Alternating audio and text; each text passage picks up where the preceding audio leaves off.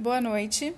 O podcast de hoje será sobre um artigo que se chama Manifestações Orais em Pacientes com Covid-19, uma revisão sistemática com meta-análise que foi publicada agora em setembro. É, por quê? Qual foi a justificativa dos autores em realizar esse estudo? Porque ainda é incerto se as manifestações orais são realmente uma manifestação clínica da Covid-19 ou se são consequência da condição sistêmica do paciente.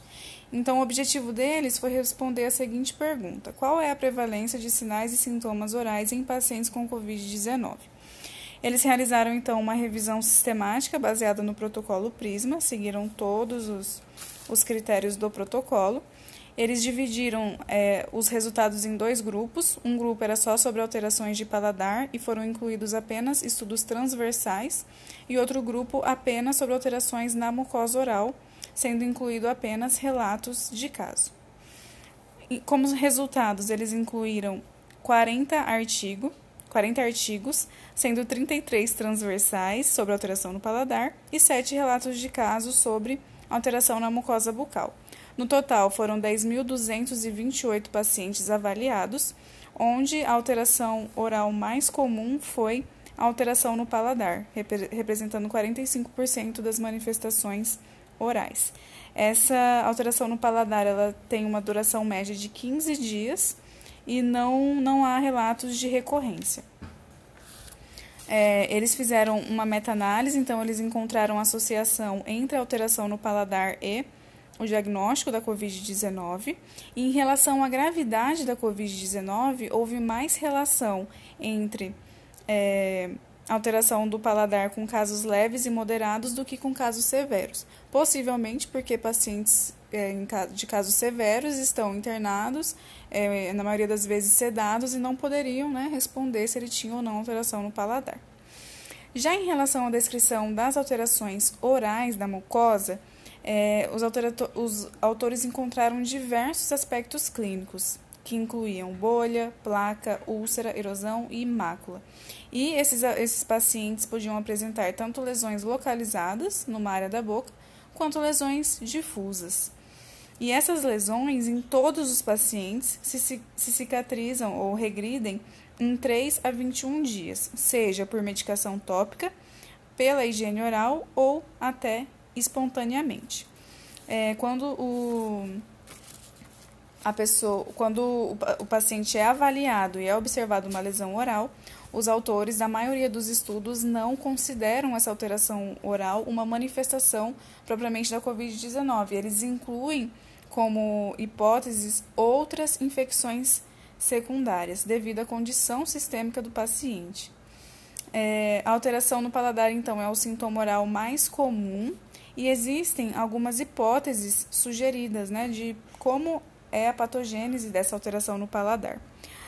Alguns autores defendem que é uma resposta inflamatória ao gatilho da rinite, embora alguns estudos mostrem que a alteração no paladar ocorre antes da, da, da rinorreia, né, da coriza, ou até isoladamente. Então, essa hipótese fica um pouco fraca, e outros autores ainda defendem que há um efeito adverso a medicamentos utilizados no tratamento da Covid-19.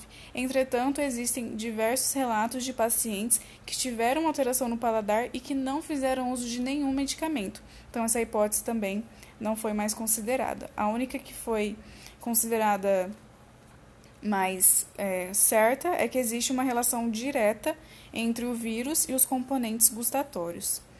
É, diferente das alterações do paladar, as lesões bucais foram descritas em poucos artigos, como eu falei, foram apenas sete relatos de caso, comparado a 33 de alterações no paladar, e esses artigos apresentavam diversas conclusões. É, um padrão. O que os autores é, comentam é que o padrão divergente das lesões, né? Cada paciente apresenta de um jeito, é, e falar que é relacionado ao vírus da Covid-19, isso não é comum então tem que investigar outras infecções secundárias, porque se um vírus ele vai manifestar, vai trazer manifestações orais iguais para todos os pacientes e não diferente como tem sido citado nos estudos. Por isso tem que investigar outras infecções secundárias, incluindo bacterianas e fúngicas que já foram encontradas nesses pacientes. Além disso, a maioria das lesões ocorreram em pacientes internados, reforçando a hipótese de estar relacionada a infecções secundárias, à condição sistêmica comprometida e aos medicamentos em uso. Os autores citam ainda algumas limitações, né? Que, por exemplo, as manifestações orais foram sub subrepresentadas, apenas sete estudos. Alguns estudos incluídos eram carta ao editor, ou seja, com poucos detalhes.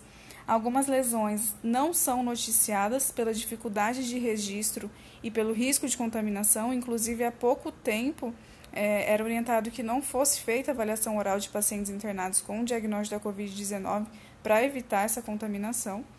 E em relação à alteração no paladar, quase todos os testes eram subjetivos, então pode ter uma divergência no diagnóstico da alteração do paladar. Em conclusão, os, os sinais e sintomas orais não são frequentemente descritos em estudos clínicos. Pelos poucos estudos, a alteração no paladar é a mais comum, por haver poucos estudos de manifestações da mucosa oral.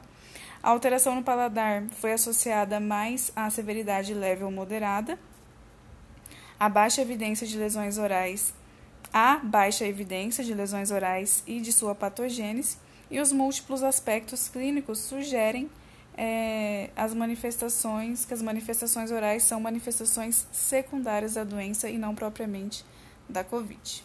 É isso.